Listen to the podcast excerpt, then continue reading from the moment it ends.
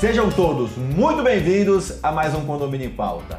O assunto de hoje é locação por aplicativo. O condomínio pode barrar? O que mudou com a decisão do STJ? Mudou alguma coisa? Bom, para discutir esse assunto tão importante, você normalmente conhece como Airbnb, é o mais falado. Nós temos aqui o Dr. João Paulo Rossi e a síndica profissional Lena Mota. Lena, muito prazer ter você aqui com a gente hoje. Muito obrigada pelo convite, Ricardo. Eu que agradeço. Doutor João Paulo, muito prazer ter você aqui com a gente. Prazer é todo meu, Ricardo. Voltar aqui é sempre uma grande oportunidade. Muito obrigado. E antes de falar sobre esse assunto, não deixe de seguir o nosso canal, não deixe de curtir, de comentar, de compartilhar. Venha conosco nesse objetivo de disseminar informação de qualidade, que só assim a gente vai junto profissionalizar e melhorar esse segmento tão importante para a coletividade brasileira. Esse é um assunto polêmico e que tem a ver com o que eu falei, acabei de falar da importância da coletividade, importância dos condomínios no nosso país. Qual é o seu entendimento inicial para a gente começar esse bate-papo? A importância desse assunto ter alcançado o STJ é que esse tribunal tem como uma das competências justamente a unificação a coerência do entendimento jurídico pátrio a respeito de leis federais. É a última instância. É a última instância se tratando de leis federais, porque o STF trata de unificar os entendimentos sobre a Constituição. Então é uma primeira opinião de peso, porque vem do STJ, a respeito desse assunto, como você bem disse, tão polêmico. Agora eu acho que é importante pontuar, Ricardo, esse é, é o ponto de partida para tudo sobre a extensão da aplicação desse entendimento. Nós temos um primeiro entendimento, mas ele não é em tom de precedente, ele não é cogente, obrigatório. Ele vale para as partes envolvidas naquele julgamento em específico que começou lá no Rio Grande do Sul.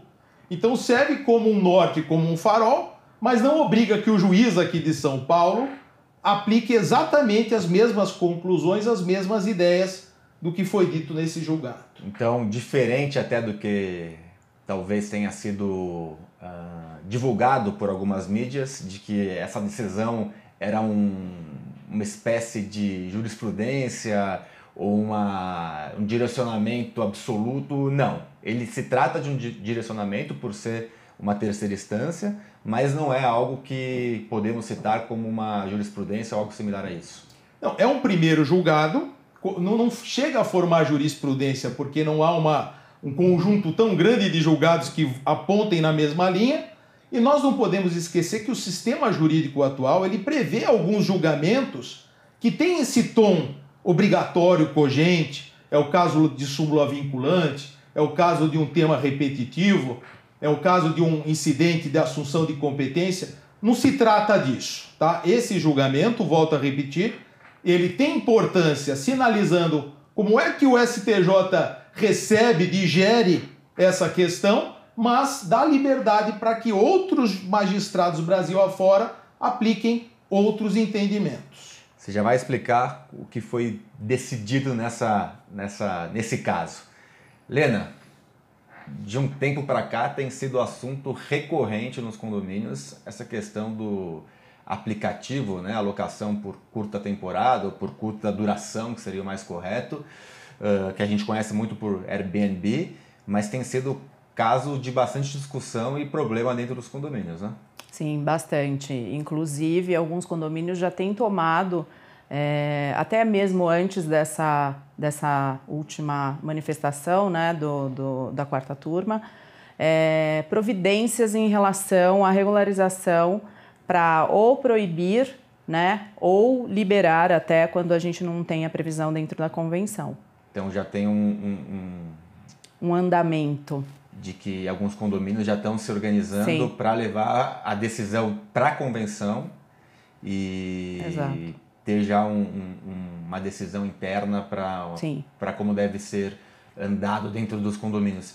E, mas isso gera muito, muito problema, né? É, principalmente na questão tangente à segurança, né? a, a preocupação maior por parte dos condôminos. Né? Sim, esse é o ponto principal nos condomínios, pelo menos uh, em, nos quais eu atuo, né? como síndica profissional. A visão desses condôminos é justamente uh, abrir, né, deixar vulnerável a segurança condominial dos demais. Então, por isso, algumas providências já vão sendo tomadas e estudadas para que a gente possa é, aprovar para cada perfil, né? Cada condomínio tem um perfil, Sim. então, obviamente, o desejo de cada um a gente tem que tentar é, manter ou melhorar, no caso, né? Doutor, o que, que disse o STJ Vamos nesse, lá. nessa manifestação? Eu vou pegar minha colinha aqui, Ricardo, porque Por eu não favor. lembro de cabeça números.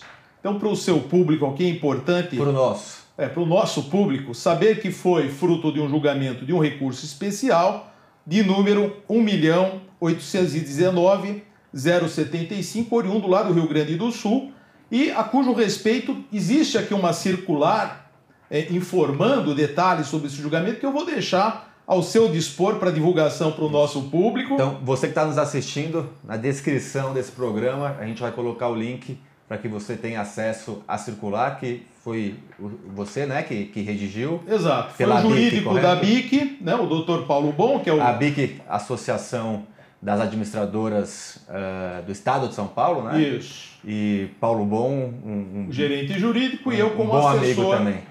Nós redigimos essa circular que está disponível aí para vocês. Mas o que é importante condensar? Como eu disse, foi uma primeira é, visão do STJ sobre esse polêmico assunto, e lá foram debatidos dois temas importantíssimos. Primeiro, essa ocorrência ela se enquadraria em algo já existente no nosso direito? Seria um típico contrato de hospedagem? Seria um contrato de locação por temporada à luz da lei do inquilinato? E o julgado disse que não, que é algo novo, que essa é a famosa economia disruptiva, economia do compartilhamento, e que na falta de uma lei específica, nós vamos tentar moldar essa situação nova. Então foi isso que o julgado tentou fazer. Deixou bem claro que não é, tipicamente, nem hospedagem, nem locação por temporada clássica do lei, da lei do inclinato. E aí vem a questão principal: o embate entre o direito de propriedade do condômino versus né, o direito de propriedade dele poder dispor, colocar ali na sua unidade quem ele quiser, e de outro, esse poder que o próprio condomínio tem como entidade de autorregulação, de regência, de segurança, de proteção, algo que a Lena aqui bem expôs. O condomínio é uma comunidade, uma comunidade de tom democrático. E nós sabemos que o Código Civil, que é a lei mãe, falando do condomínio, ela fala sobre generalidades essa lei. Então as minúcias, os detalhes, ficam a critério da própria comunidade e que vai estabelecer isso na sua constituição interna, que é a convenção do condomínio. Então, é essa atuação que ela mencionou, uma preocupação de se inserir no texto da convenção algo a respeito, seja para permitir, seja para restringir, é a conclusão adotada pelo julgado, que me parece corretíssima. Esse foi o espírito do Código Civil: deixar nas mãos da própria comunidade traçar os seus rumos pelo viés democrático, pela decisão de assembleia. Essa decisão ela vem de acordo com uma tendência do judiciário, né? De cada vez mais dar força à legislação entre aspas interna do condomínio, né? Que é a convenção, a principal, vamos chamar que a convenção vai, pode ser comparada ao Código Civil do condomínio, algo nesse sentido, uh, dando força para eles decidirem na sua maioria ou, ou, perto da sua totalidade, né? Dois terços, né? Do, dos dos condôminos, então é, não é uma, um regulamento interno, não é uma, uma assembleia, e sim uma convenção, onde essa grande parte do condomínio consegue direcionar as suas decisões. Acho que essa é uma tendência do judiciário, né, doutor? É isso mesmo, Ricardo. Nós pudemos observar isso muito na pandemia. Ações que tentavam levar ao judiciário discussões que já tinham sido travadas no âmbito do condomínio e resolvidas democraticamente, pela votação adequada. Então, o judiciário, até aplicando o Código Civil, deve sim prestigiar aquilo que regularmente é aprovado pelos próprios condôminos. Perfeito. Lena, isso trouxe também um pouco de tranquilidade para os síndicos, né? Porque até então tinha muita discussão. Pode? Não, não pode. Aí tinha um advogado no condomínio que batia que podia. Aí tinha um desembargador que não pode. Aí tinha sei lá, um médico, qualquer um, mas geralmente advogados e desembargadores são mais complicados, né? A gente sabe, uh, em termos de defender as suas, a, os seus posicionamentos. Mas a partir do momento que você tem uma decisão com uma força, embora não seja uma jurisprudência, embora não seja uma decisão que deve é, obrigatória, né, como o doutor bem explicou aqui, mas traz uma tranquilidade de dizer, gente, ó, aqui tem uma decisão do STJ que fala que tem que ser a convenção que vai decidir. Vamos levar para uma votação, vamos trazer a força da coletividade para decidir sim ou não, ou os termos dessa, dessa locação. Eu acho que isso foi positivo para a gente, não? Sim, bastante positivo, porque o síndico ele fica com um papel muito delicado de um assunto tão polêmico.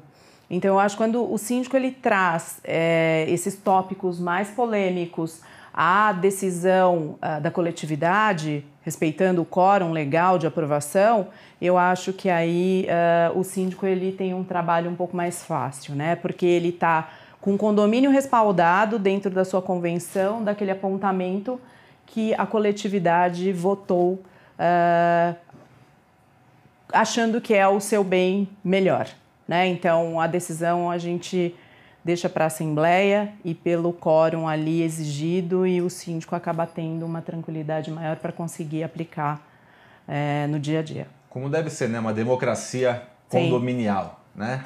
Mas, doutor, nem tudo são flores, né? A gente tem, é, discutimos, conversamos um pouco antes do programa que mesmo quando tem nos termos da lei algumas, algumas especificações, não são, não são decisões sine qua non, né? Não são decisão que é lido e decidido. Você deu exemplo até de Napoleão, depois pode até é, falar um pouquinho sobre isso, o, um pouco da nossa história. E o que eu quero chegar assim, podem ter decisões diferentes. Pode chegar para juízes que vão decidir de maneira diferente, casos específicos diferentes, visões diferentes.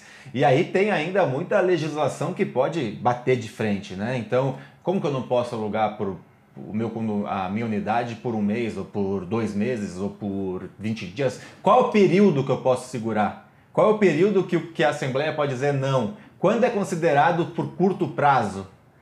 Você vai falar isso no segundo bloco e vou colocar a Lena também nessa fogueira.